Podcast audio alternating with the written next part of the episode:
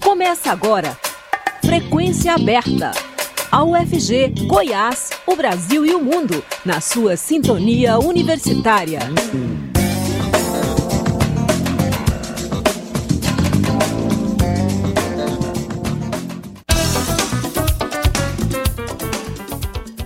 Olá, boa tarde. Começa agora nos 870M o Frequência Aberta.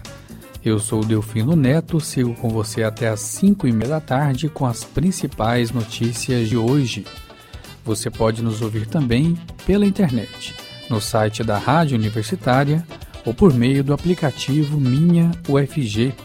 O Frequência Aberta está disponível também em formato de podcast nas principais plataformas digitais de áudio.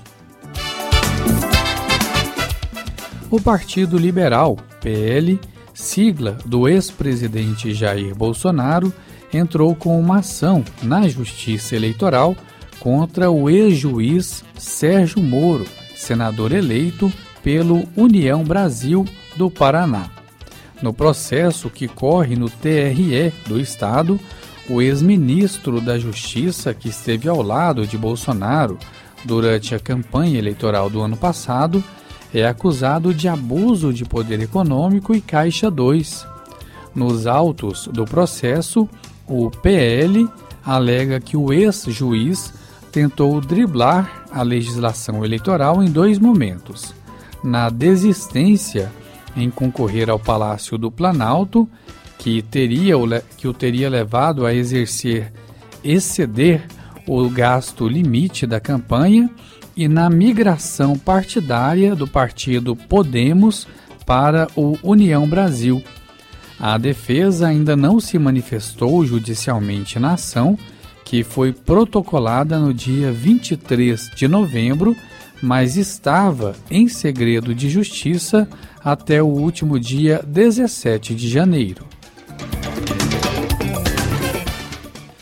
E em Goiânia, Daniel Alexandrino, irmão do ex-secretário de Saúde do estado de Goiás, Ismael Alexandrino, foi preso na manhã desta quinta-feira, após uma operação da Polícia Civil do estado de Goiás, que investiga irregularidades de contratos públicos firmados com OSs, organizações sociais, na área da saúde.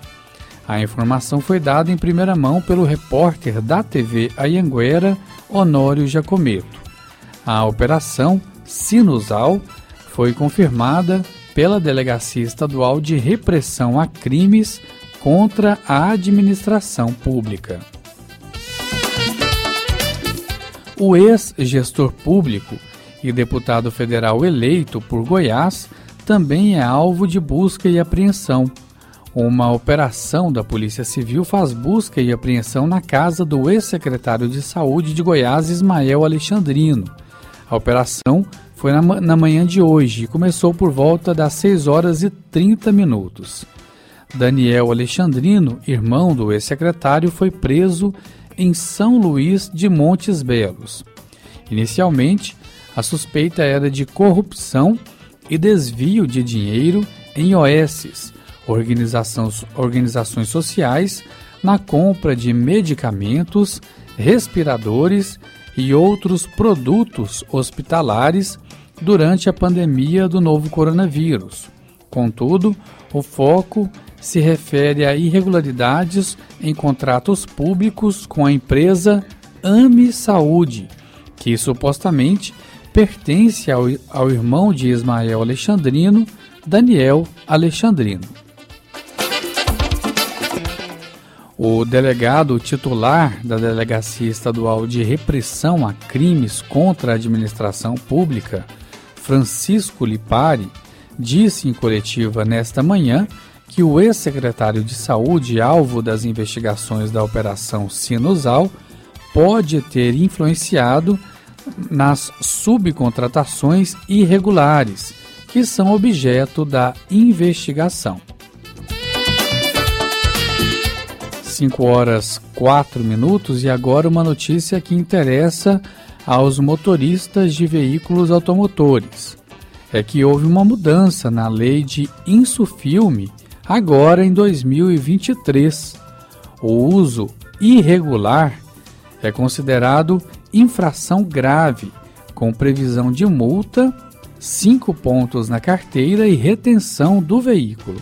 Vamos saber mais detalhes na reportagem de Rayane Bulhões. A película automotiva é indicada para proporcionar um ambiente mais confortável aos motoristas e passageiros, impede os raios solares, além de trazer mais segurança para quem dirige. Mas agora em 2023, novas regras foram implementadas para o uso. O coordenador de operações do Detran, Ivan Feitosa, explica o que o motorista deve ficar atento. Ouça. É o percentual que tem que ter na película. Né? Esse percentual está disposto na resolução. Porém, na ausência do equipamento necessário para fazer essa medição, cabe a fiscalização na marca do instalador, que também tem que ter na película. Películas que são, são as famosas degradê, as espelhadas, essas definitivamente são proibidas. Né? As escuras tem que ter a marca no instalador indicando esse percentual de tramitância, de transparência. A partir de agora, não há mais exigência mínima em vidros que não interferem na visibilidade do veículo. Ao para-brisas e vidros laterais dianteiros, o condutor deve obedecer à exigência de luminosidade mínima de 70%. Reportagem Raiane Bulhões. E com a aproximação do Carnaval, no período de 18 a 21 de fevereiro, cresce a expectativa de contratos temporários de trabalho. A previsão para este ano é de criação de quase 25 mil vagas temporárias de trabalho neste período. Isso representa uma alta de 62% em relação a 2022 e de 284% na comparação com 2021. As funções mais procuradas serão de cozinheiro, auxiliar de cozinha e profissional de limpeza. A previsão é da Confederação Nacional de Comércio de Bens, Serviços e Turismo. De acordo com a entidade, o carnaval deverá movimentar 8 bilhões de reais em receitas valor 27% maior do que o ano passado. E o número de pessoas que usam cheque para compras no dia a dia é cada vez menor. No ano passado foram compensados quase 200 milhões de reais em cheques, uma queda de 7% em relação a 2021. Para se ter uma ideia, em 1995 foram compensados 3 bilhões e 300 mil cheques. Os dados são da Federação Nacional de Bancos. O avanço dos meios de pagamentos digitais, como internet e é, bancos digitais, a criação do Pix em 2020 são os principais fatores que explicam aí a significativa redução observada ao longo dos cerca de 30 anos no uso do cheque. O levantamento mostrou que o valor médio do cheque gira em torno de R$ 3.200. Segundo a Febraban, que é a Federação dos Bancos do Brasil, isso significa que o brasileiro usa o cheque para transações de maior valor, enquanto o Pix é utilizado como pagamento para transações de menor valor. E o governo federal publicou uma portaria que transfere para o INSS, Instituto Nacional da Seguridade Social, a responsabilidade para fazer a prova de vida dos beneficiários.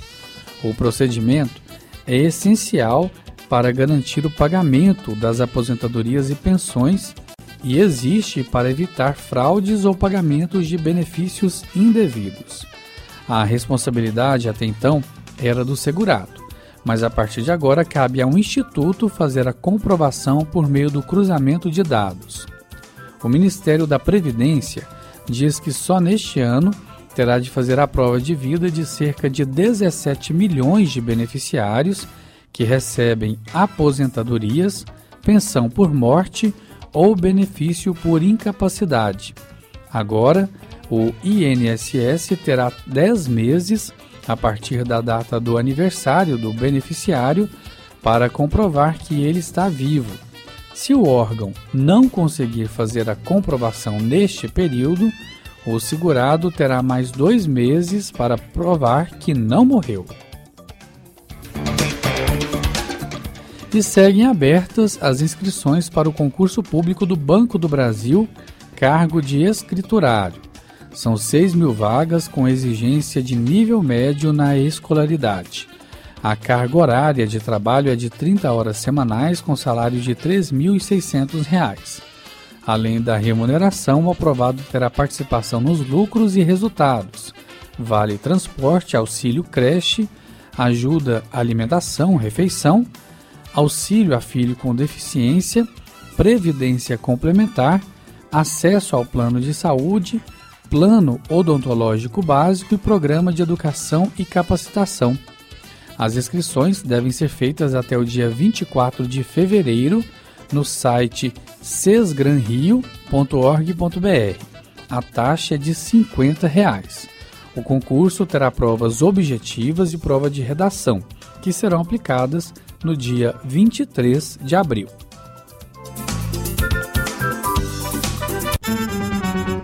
Frequência Aberta volta já. Estamos apresentando Frequência Aberta.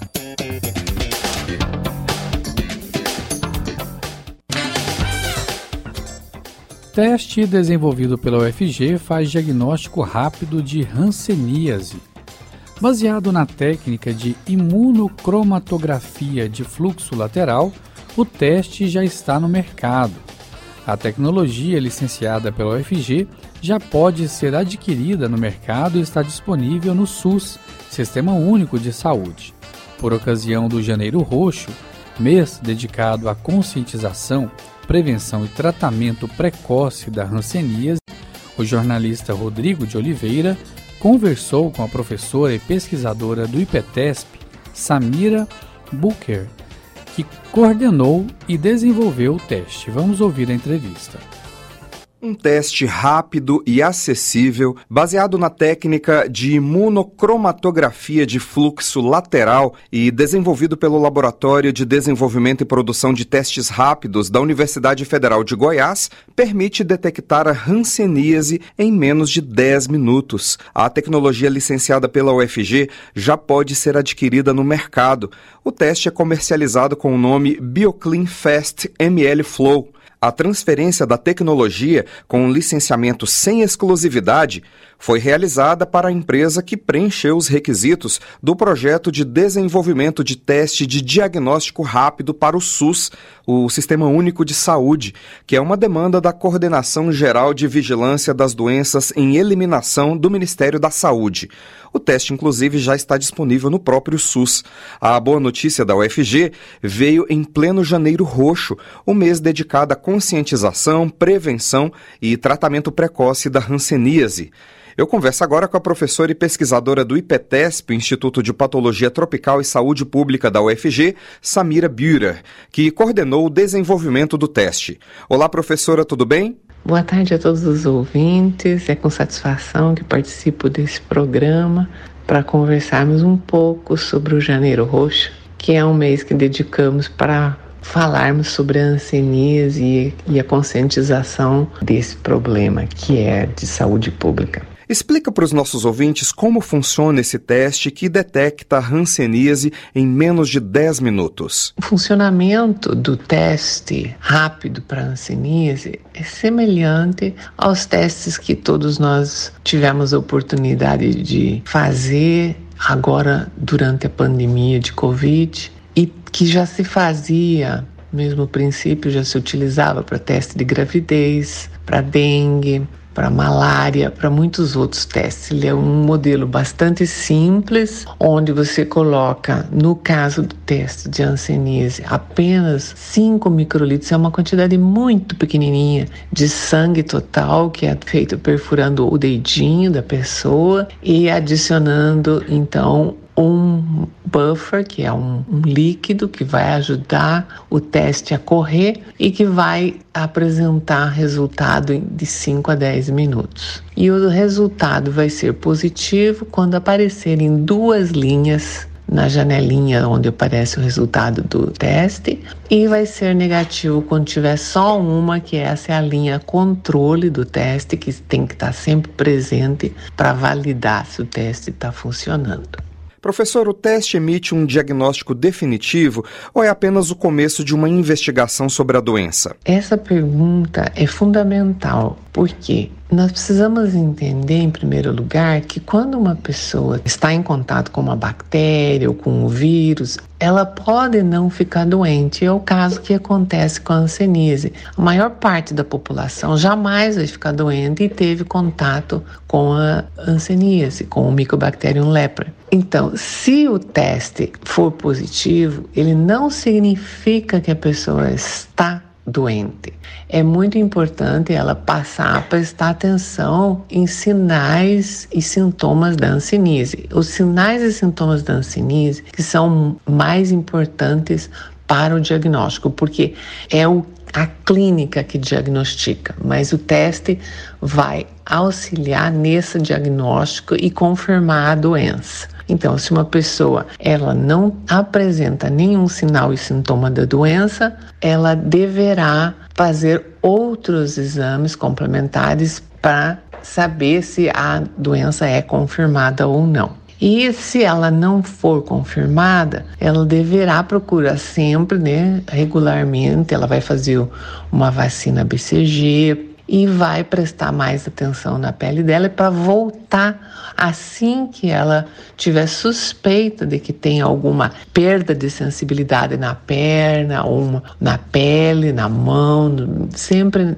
prestando muita atenção em todo o corpo, porque se ela tiver alguma manchinha que não dói ou então não coça, mas ela perdeu a sensibilidade nessa mancha, então ela deve procurar o posto de saúde para fazer mais exames. E como é que foi o desenvolvimento do teste, professora? O desenvolvimento do teste foi realizado há muitos anos já. E foram feitos muitos estudos para se compreender e saber como aplicar ele, como que a gente pode utilizar ele em favor de diminuir o número de casos na população e prevenir as sequelas, porque a hanseníase é uma doença que ela é de lenta evolução, uma evolução muito lenta e ela não é uma doença que coloca a pessoa de cama, que tem febre, que realmente não permite que a pessoa trabalhe. Então, ela é, ela é muito silenciosa.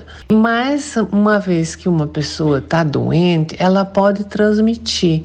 E quando ela for diagnosticada, ela para de transmitir a doença. Então, o teste vem para auxiliar num diagnóstico precoce, onde as pessoas fiquem mais atentas aos problemas relacionados à perda de sensibilidade, principalmente se elas forem positivas, e assim vai auxiliar na interrupção da transmissão da doença. Complementando a tua pergunta sobre o desenvolvimento do teste, ele foi muito importante porque durante mais de uma década, se trabalhou no sentido de saber quais eram as limitações dele, o que ele podia fazer, e como não se encontrou nenhum teste melhor que esse ainda, então ele é hoje a ferramenta, em se tratando de ferramenta de laboratório, é um dos mais fáceis e mais rápidos de se obter resultado. Quantas pessoas participaram do projeto de desenvolvimento desse teste? Nesse projeto, projeto de desenvolvimento do teste rápido participaram muitas pessoas. Resultou tanto no Brasil, como no Nepal, como na Nigéria,